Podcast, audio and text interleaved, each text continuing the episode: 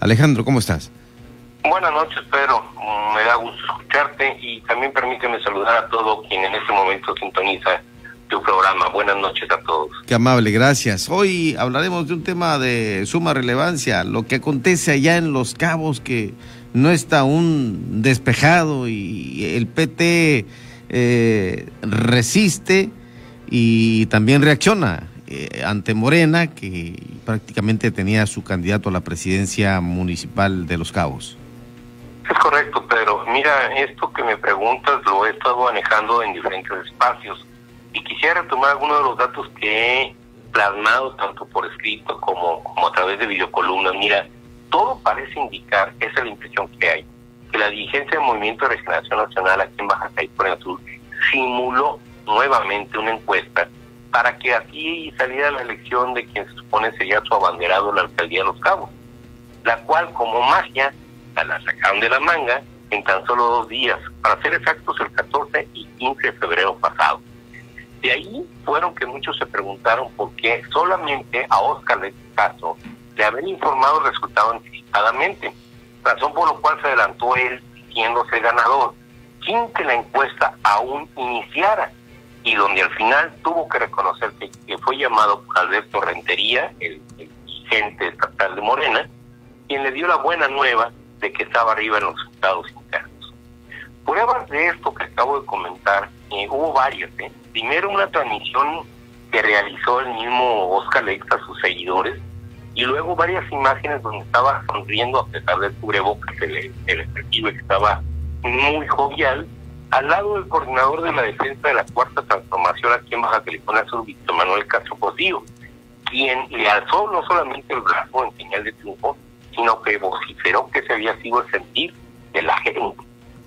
Viendo entonces que los dados estaban cargados a favor de Morena, ahora, como tú bien lo dijiste al inicio de esta plática, Ernesto Ibarra recurrió a la dirigencia nacional del Partido del Trabajo, pues trascendió que en lo local los representantes de ese instituto el exgobernador Narciso Agune Montaño y su alfil de toda la vida, Armando Díaz, habían negociado la candidatura a favor de Oscalex, esto por debajo de la mesa. El siguiente capítulo de este drama, Pedro, se dio cuando el dirigente nacional del Partido del Trabajo, Alberto Anaya, dijo estar totalmente a favor de Ernesto Ibarra, sobre todo porque él fue quien en el año 2018 pudo tener 25 mil votos, votos a favor, algo que es inusitado para ese instituto político.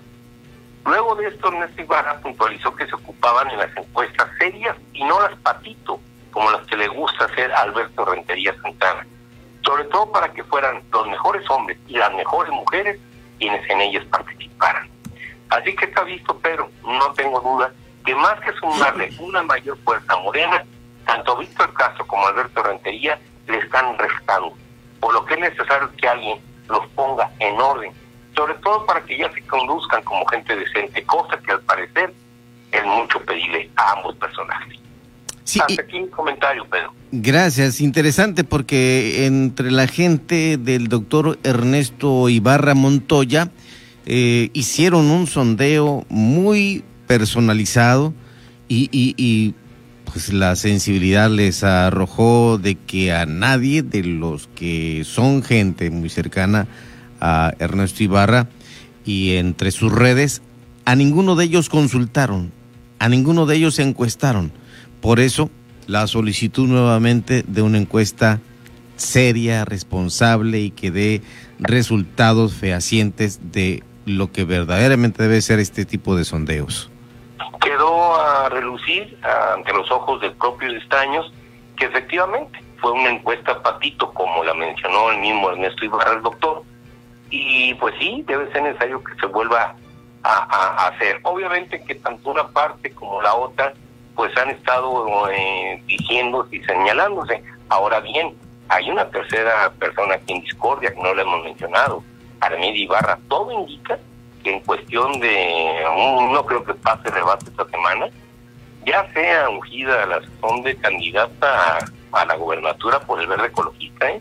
Entonces esto se pone interesante porque por eso me atrevo, me atreví a decir al final del comentario que más que sumar al interior de Morena están restando y es necesario que hoy por hoy pongan orden. Y no esto les va a salir con una factura sumamente cara para ellos. Y al tiempo, exactamente. Gracias, Alejandro. Al contrario, Pedro, buenas noches y buenas noches a todos quienes te escuchan. Gracias a ti y esto es Heraldo Radio La Paz con el análisis de Alejandro Barañan.